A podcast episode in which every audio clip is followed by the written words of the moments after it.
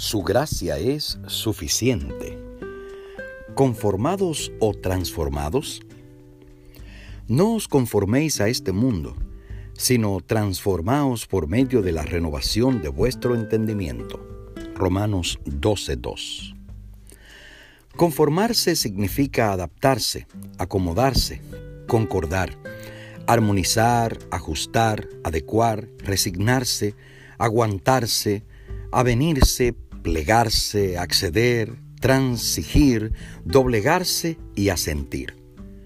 Conformarse es amoldarse al mundo, es decir, adquirir la forma del mundo, su violencia, sus antivalores, su incoherencia de discursos distantes u opuestos a las prácticas, su materialismo, su egocentrismo, su indiferencia, lo superficial y su sálvese quien pueda.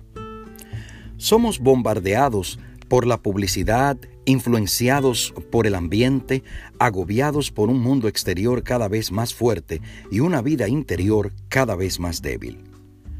Conformarse al mundo no requiere ningún esfuerzo, es solo dejarse llevar por la corriente. En contraste, la transformación diaria por la renovación del entendimiento es otra cosa muy distinta y distante requiere ejercicio de la voluntad, dominio propio, disciplina y lucha permanente. La decisión de conocer y someterse permanentemente a la voluntad de Dios. Es remar contra la corriente. Es un vivir inconforme y disconforme con el mundo, no desde la crítica o la manifestación política, sino desde la conducta que armoniza y muestra el carácter de Jesús. Podemos ser influenciados por la cultura o influenciadores de la cultura. El ruego de Jesús no consistió en que se nos quitara de este mundo, sino guardarlos del mal, según Juan 17:15. Él mismo nos envía a todo el mundo a llevar y vivir un mensaje que transforma y cambia vidas, que genera paz, esperanza y destino de eternidad.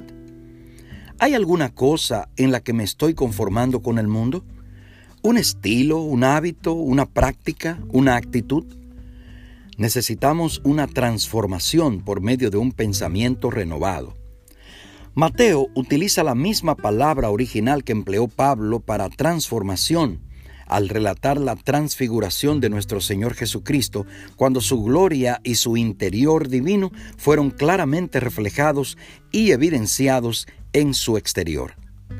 De igual manera, el creyente transformado lo muestra en su exterior y en su interior redimido por la sangre del Cordero.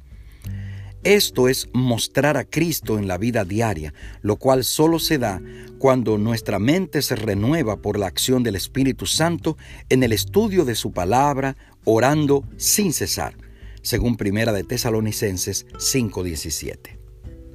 No nos conformemos a este mundo y sus males.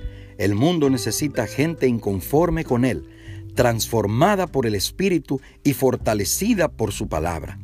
No digamos todo el mundo lo hace, porque Dios dice, no vivas como vive el mundo. No llevemos el mundo ni a nuestra vida ni a nuestra iglesia. Llevemos nuestra vida y la iglesia al mundo.